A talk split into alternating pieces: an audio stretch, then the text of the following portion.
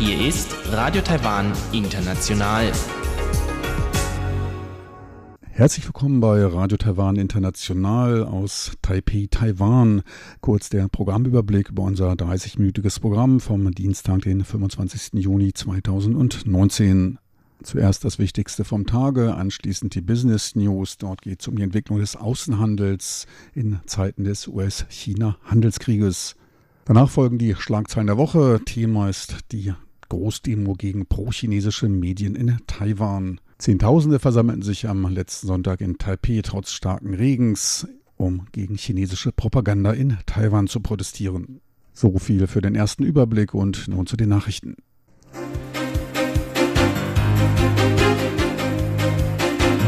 Hier ist Radio Taiwan International mit den Tagesnachrichten vom Dienstag, den 25. Juni 2019.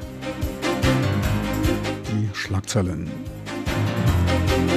Formosa 7 Start, Meilenstein für Taiwans Raumfahrttechnologie. Verteidigungsministerium Waffenkaufprozedere verläuft normal. Und großformatiger Datenklau in Regierungsbehörde bestätigt. Und nun die Meldungen im Einzelnen.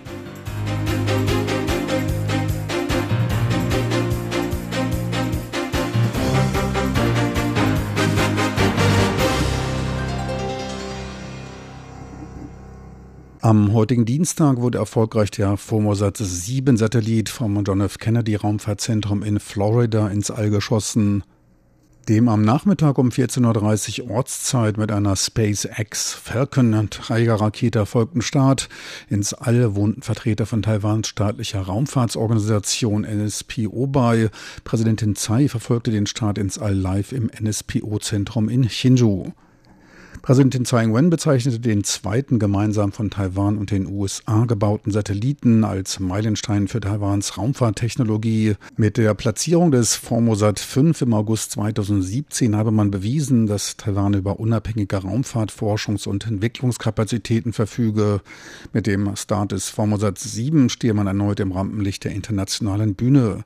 Mit dem größten Kooperationsprojekt zwischen Taiwan und den USA in diesem Bereich sollen Wetterbeobachtungen möglich sein, die die keinen Einschränkungen des Wetters oder der Landschaft unterliegen. Präsidentin Tsai drückt ihren Dank gegenüber allen an diesem Raumfahrtprojekt Beteiligten aus. Laut Präsidentin Tsai wolle man nun jährlich einen Satelliten ins All bringen. Das Verfahren von US-Waffenverkäufen an Taiwan verlaufe im Einklang mit den Anforderungen und normal, teilte heute das Außenministerium mit. Man nahm damit zu einem Artikel des US-Magazins Time Stellung, in dem anonym ein Offizieller des US-Verteidigungsministeriums zitiert wurde, dass es Anzeichen gäbe, dass die beim G20-Gipfel erwarteten Gespräche zwischen US-Präsident Donald Trump und Chinas Staatspräsident Xi Jinping auch US-Waffenverkäufe an Taiwan mit einschließen könnten. Der mit der Entscheidung zu den Waffenlieferungen beauftragte US-Finanzminister Steven Mnuchin wird ebenfalls am Trump-Xi-Gipfel teilnehmen. Das US-Verteidigungsministerium hat bereits den US-Kongress von dem 2 Milliarden US-Dollar schweren Waffenpaket informiert. Eine Entscheidung sei aber noch nicht gefallen, um im Vorfeld der Gespräche mit Xi keinen Unmut zu erregen, hieß es in dem Bericht der Time. Das amerikanische Institut in Taiwan, AIT, teilte heute mit, dass die langfristige Politik zu Waffenverkäufen an Taiwan in allen früheren US-Regierungen konsistent gewesen sei. Diese stetige Politik der USA betrachte man als Beitrag zu Taiwans Sicherheit und der Bewahrung von Frieden und Stabilität in der Taiwanstraße. Ausländischen Hackern sind persönliche Informationen von mehr als 240.000 Beamten in die Hände gefallen teilte der Kontrolljury am heutigen Dienstag mit. Die Meldung wurde am 22. Juni gegenüber der Regierung bestätigt.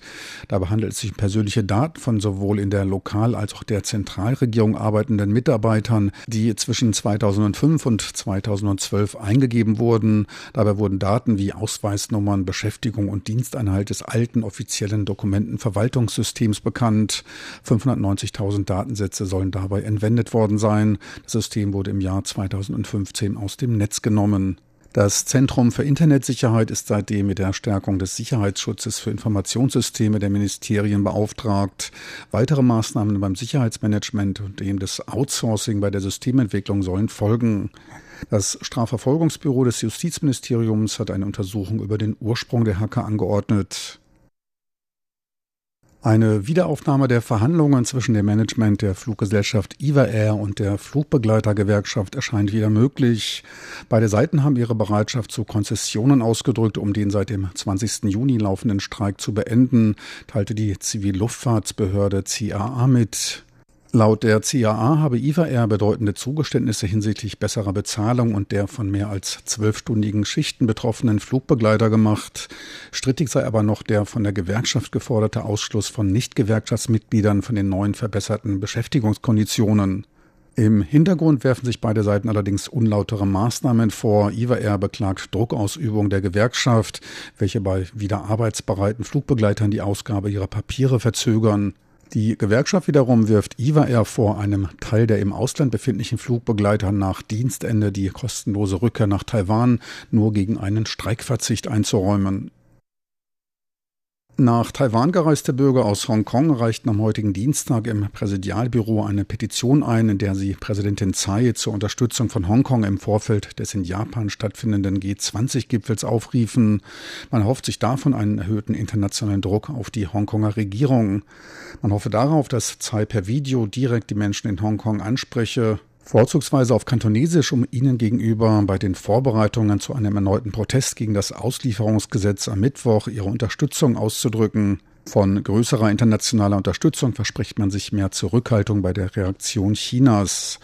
Hongkongs China-freundliche Regierung plant ursprünglich die Verabschiedung eines Auslieferungsgesetzes mit China, welches von China verdächtige Personen betreffen würde. Damit würde Hongkongs Rechtssystem ausgehebelt. Auslieferungen könnten auch ausländische Besucher betreffen.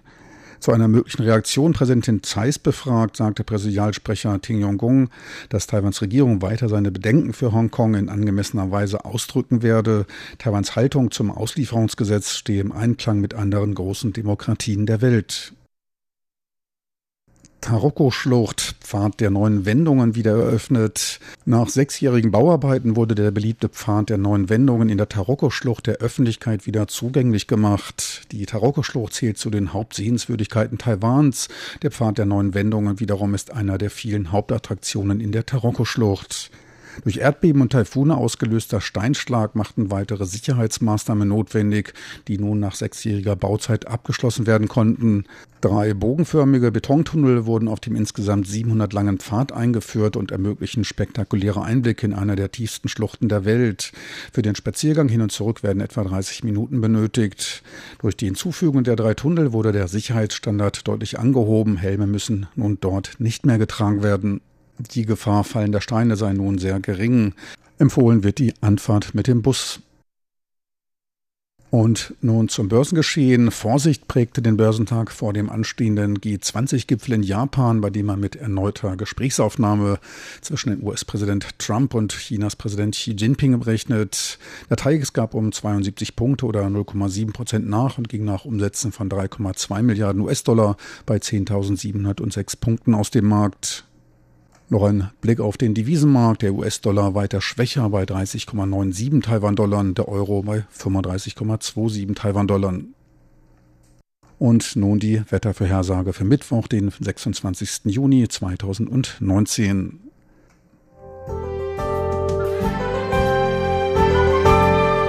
Das Wetter.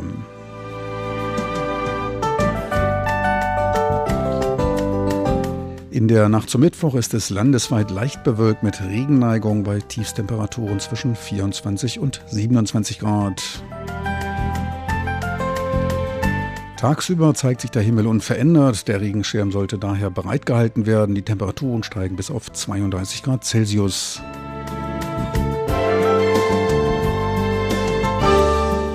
Sie hörten die Tagesnachrichten von Radio Taiwan International vom Dienstag, den 25. Juni 2019.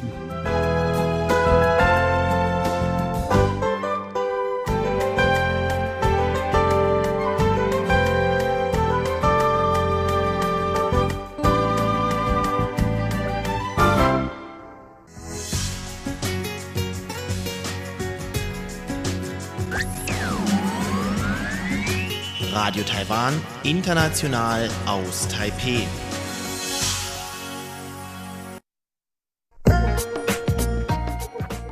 Die Business News mit Frank Pewitz, Neuestes aus der Welt von Wirtschaft und Konjunktur von Unternehmen und Märkten. Herzlich willkommen bei den Business News. Es begrüßt Sie Frank Pewitz. Heute geht es um die Entwicklung des Außenhandels in den Zeiten des US-China-Handelskrieges. Taiwans Exportvolumen fiel im Mai im Vergleich zum Vorjahresmonat um 4,8 Prozent auf 27,7 Milliarden US-Dollar. Damit schwächte sich der Außenhandel weiter ab. Im April lag der Rückgang noch bei 3,3 Prozent. Grund dafür sind die eskalierenden Handelsstreitigkeiten zwischen den USA und China, welche die Nachfrage als auch wegen der steigenden Unsicherheiten die Geschäftsaussichten dämpften. Dies teilte das für die Veröffentlichung von Außenhandelszahlen zuständige Finanzministerium mit. Damit wies dieser kritische Wirtschaftsindikator im siebten Monat in Folge eine negative zyklische Bewegung ohne Anzeichen einer Verbesserung auf. Die Statistikbehörde hatte zuvor schon seine Exportprognose für den Rest des Jahres revidiert und geht nicht mehr von einer leichten Erholung in der zweiten Jahreshälfte aus. Am stärksten waren die traditionellen Industrien in den Sektoren Rohmetalle, chemische Produkte und Kunststoffe betroffen. Ein Exportrückgang von 20, 19,3 bzw. 14 Prozent war dort zu verzeichnen. Die angesichts der Marktunsicherheiten geringere Bereitschaft zum Aufbau von Lagerbeständen führte zu fallenden Preisen für Rohmaterialien und Rohmetalle und beschleunigte damit den Exportrückgang. So stark rückläufig waren die Exporte seit drei Jahren nicht mehr. Der Auslandsabsatz des Maschinenbaus gab um 12,8 Prozent nach, der von optoelektronischen Produkten um 8,8 Prozent, der von Elektronikprodukten um 5,5 Prozent. ICT-Produkte und Chipsätze erfreuten sich hingegen eines Absatzanstiegs von knapp 23 bzw. 4,4 Prozent. Ausschlaggebend dafür sollen Einkäufe des chinesischen Unternehmens Huawei Technologies sein, die damit die von den USA auferlegten Handelsbeschränkungen abzupuffern versuchen, so Taiwans Statistikbehörde. Die Importe gaben mit 5,9 Prozent im Mai stärker als die Exporte nach. Sie sanken auf 23,2 Milliarden US-Dollar, was für einen Anstieg des Handelsüberschusses auf 4,5 Milliarden US-Dollar sorgte. Der Einkauf von Ausrüstungstechnologie sank um 7,4 Prozent, fiel auf 3,5 Milliarden US-Dollar und beendete damit eine fünfmonatige Anstiegsphase, ebenfalls ein Indiz für ein verhalteneres Agieren der Wirtschaftsakteure. Bei regionaler Betrachtung sanken die Exporte Taiwans nach China um 6,9 Prozent auf 11 Milliarden US-Dollar. Die Exporte in die USA legten um 8,6 Prozent zu. Taiwans Exporte nach Europa bzw. in die Asienländer Südostasiens gaben um 8 bzw. 11,2 Prozent nach. In den ersten fünf Monaten des Jahres sanken die Exporte im Vergleich zum Vorjahreszeitraum um 4,2 Prozent. Die Importe zeigten sich mit einem Minus von 1,2 Prozent, bisher zumindest weniger stark beeinflusst. Auch für die nahe Zukunft ist mit keinen wesentlichen Verbesserungen zu rechnen, ging aus der Ermittlung des Exportauftragseingangs für den Monat Mai hervor. Das Wirtschaftsministerium meldete wegen der Handelsstreitigkeiten zwischen den USA und China einen im siebten Monat in Folge anhaltenden Rückgang der Auftragseingänge aus dem Ausland. Im Mai sanken die Exportaufträge um 5,8 Prozent auf 38,7 Milliarden US-Dollar. Im Vergleich zum Vorjahresmonat im März betrug der Rückgang 3,7 Prozent. In den ersten fünf Monaten dieses Jahres lag das Auftragseingangsniveau bei 184 Milliarden US-Dollar und damit um 6,9 Prozent unter dem Niveau des Vorjahreszeitraumes. Ein wenig Hoffnung macht zumindest der Bereich Informations- und Kommunikationstechnologie als auch der Elektroniksektor. Diese Bereiche sind für 60 Prozent der Exporte Taiwan verantwortlich. Dort beginnt in der zweiten Jahreshälfte die einsetzende Hochsaison. Für das Weihnachtsgeschäft geht man von einer soliden globalen Nachfrage aus. Die von den USA verhängten höheren Zölle auf Produkte aus China dürften sich aber in den nächsten Monaten dann verstärkt auf die Verbrauchernachfrage auswirken, so das Wirtschaftsministerium. So viel für heute von den Business News mit Frank Piewitz. Besten Dank fürs Interesse. Tschüss und auf Wiedersehen. Bis zur nächsten Woche.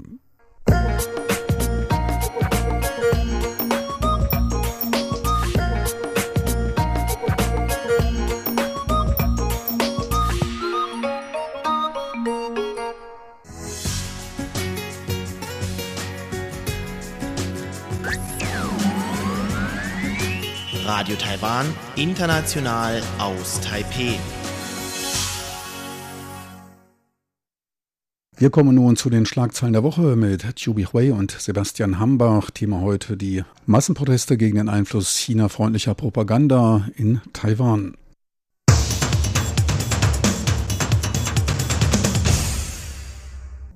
Herzlich willkommen, liebe Hörerinnen und Hörer, zu unserer Sendung Schlagzeilen der Woche. Am Mikrofon begrüßen Sie Sebastian Hambach und Chobi Hui. Am vergangenen Sonntag gab es hier in der Hauptstadt Taipeh eine Großkundgebung von Zehntausenden Menschen gegen sogenannte pro-chinesische Medien in Taiwan oder auch rote Medien genannt. Hier in Taiwan nennt man so also die Medien, die besonders positiv für oder über China berichten.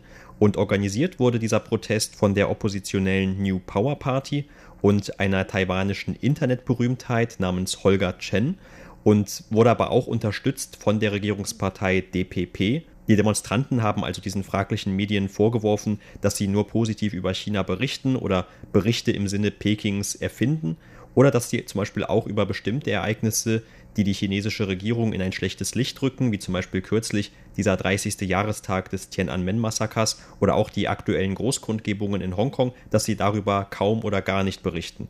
Und Darüber hinaus haben die Demonstranten auch noch stärkere Kontrollen gefordert, um den Einfluss Chinas auf Taiwans Medien in Zukunft einzuschränken. Und für die Regierung ist das Problem, dass dieser Protest stellt oder dass auch die eigenen Forderungen, die in diese Richtung gehen, stellen, dass man einen Balanceakt findet. Auf der einen Seite möchte die Regierung der DPP diese chinesischen Einflüsse auf Taiwans Medien natürlich selber auch einschränken, aber auf der anderen Seite sehen Kritiker auch eine Gefahr für die Wahrung der Redefreiheit in Taiwan.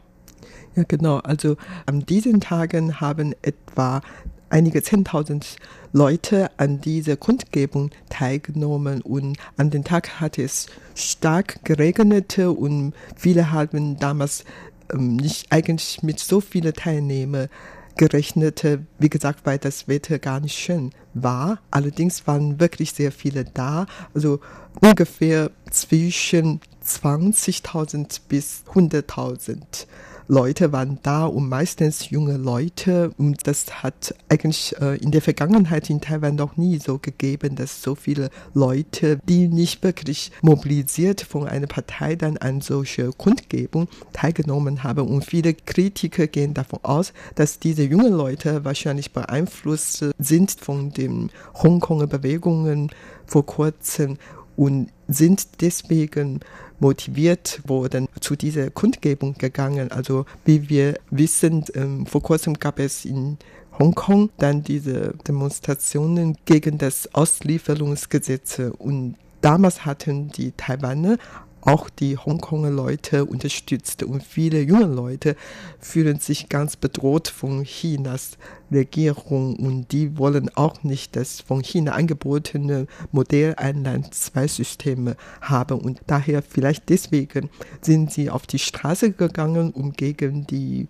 Pekiner Regierung zu protestieren. Und viele von denen sind eigentlich auch sogenannten Unterstützer von Chen Zhihan, also dieser Holger Chen, ein sehr bekannte YouTube-Berühmtheit in Taiwan und er hat eigentlich wirklich dann im Internet sehr viele Unterstützer und die haben ihn auch bei dieser Kundgebung dann unterstützt. Wie gesagt, die sind auf die Straße gegangen, um gegen die sogenannten rote Medien oder Pro-China-Medien protestiert. Das ist zum einen. Zum zweiten wollen sie natürlich auch damit sagen, dass die das Einland-Zwei-System nicht haben möchten, obwohl die beide Kundgebung nicht direkt das gesagt haben. Aber sie haben auch viele Sprecher, die dann an den Tag auf der Bühne gestanden und Rede gehalten haben, haben dann diesen Wunsch zum Ausdruck gebracht. Und diese Kritik hat sich auch gegen ganz konkrete Medienanstalten gerichtet und vor allem waren das die Medienanstalten,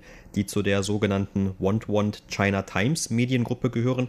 Und zu dieser Mediengruppe gehören unter anderem der Sender CTI TV, ein Nachrichtensender, und auch die Tageszeitung China Times, eine der vier großen chinesischsprachigen Tageszeitungen in Taiwan.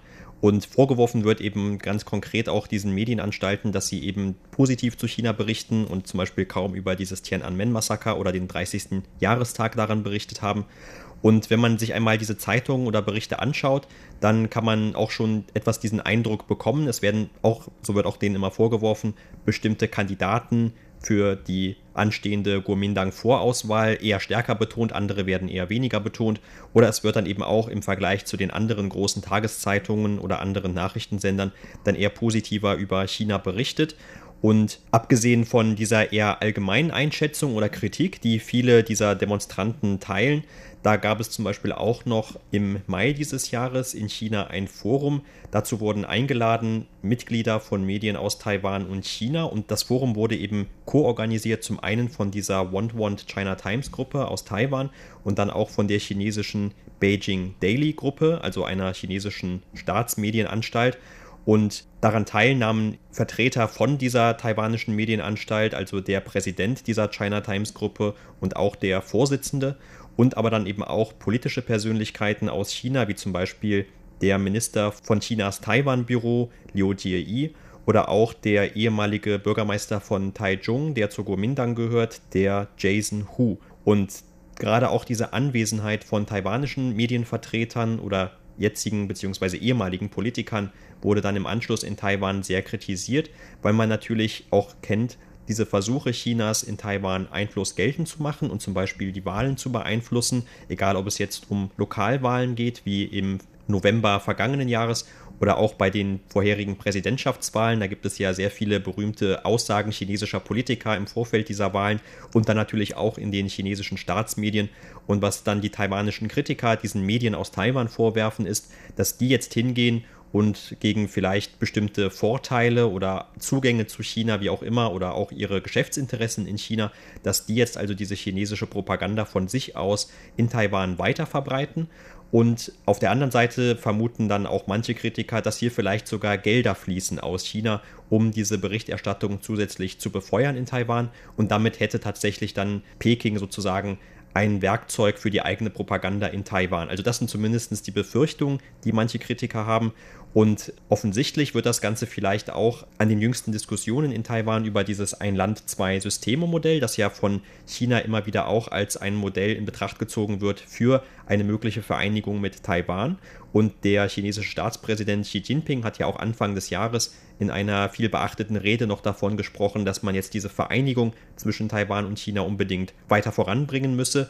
Und unter anderem hat er auch gesprochen von einer Taiwan-Version dieses Ein-Land-Zwei-Systeme-Modells. Also hier gibt es dann schon wirklich einen Anknüpfungspunkt auch an die Medien, denn es gibt ja auch diese sogenannte Einheitsfrontarbeit Chinas, die dazu dient, diese Gedanken oder Vorstellungen für eine Vereinigung zwischen Taiwan und China voranzutreiben. Und dafür sollen eben auch ganz explizit die Medien genutzt werden.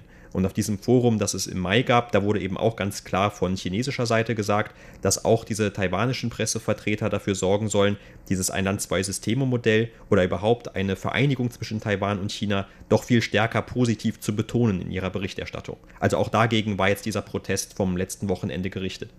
Ja, genau. Und wie gesagt, manche Medien in Taiwan unter anderem CTI TV und China Times würden als rote Medien oder Pro-China-Medien bezeichnete. Und eigentlich, es gibt in Taiwan natürlich auch NCC, Kommunikationskommission, die soll eigentlich dafür zuständig sein. Und wenn die wirklich dann äh, wissen sollte, dass die wirklich Geld von China bekommen hätten oder was auch immer, dann sollen die natürlich dann äh, kontrolliert werden und so. Aber das ist natürlich, wie gesagt, sehr aufwendig, weil man hat natürlich Angst, dass die Redefreiheit und vor allen Dingen Pressefreiheit dadurch gefährdet würde. Und daher, man ist ja wirklich ganz vorsichtig bei der Behandlung dieses Thema. Und die Organisatoren sind, wie vorher gesagt haben, zwei.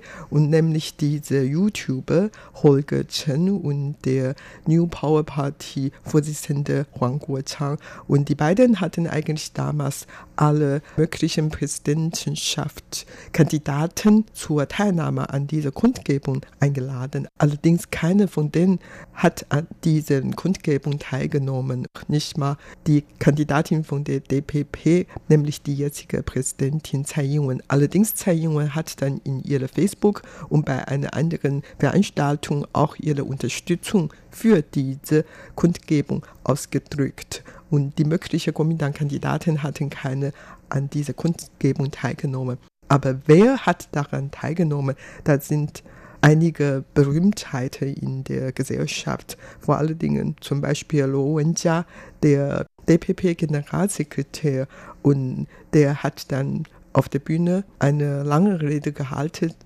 Und eigentlich schon vor 20 Jahren hatte er sich auch für so eine Kundgebung gegen die Rotmedien oder überhaupt gegen Chinas Regierung eingesetzt. Und der hat da eine Rede gehalten und von der DPP, von der Regierungspartei DPP ist noch Wang Dingyu dabei und der ist DPP-Parlamentarier. Ansonsten dann noch der Ex-Premierminister Yoshi Kun, der hat auch eine Rede gehalten und Interessant dabei ist noch ein Persönlichkeiten da erschienen, nämlich Lin Rongji, der ist eigentlich Besitzer einer ähm, Buchhandlung in Hongkong und der wurde dann irgendwann mal plötzlich verschwunden. Und später ist er dann in Peking aufgetaucht und der hatte wohl damals in Hongkong sehr viele Bücher, verbotene Bücher verkauft also verboten von der Pekiner Regierung, also viele Anti-Peking-Regierungsbücher in Hongkong verkauft und wurde daher verschleppt, in Anführungszeichen. Und dann tauchte er, wie gesagt, später in Peking wieder und inzwischen ist er nach Taiwan gekommen und der hat auf die Bühne gestanden und dann hat er eine Rede gehalten. Und natürlich hatte er seinen Willen gegen die China-Regierung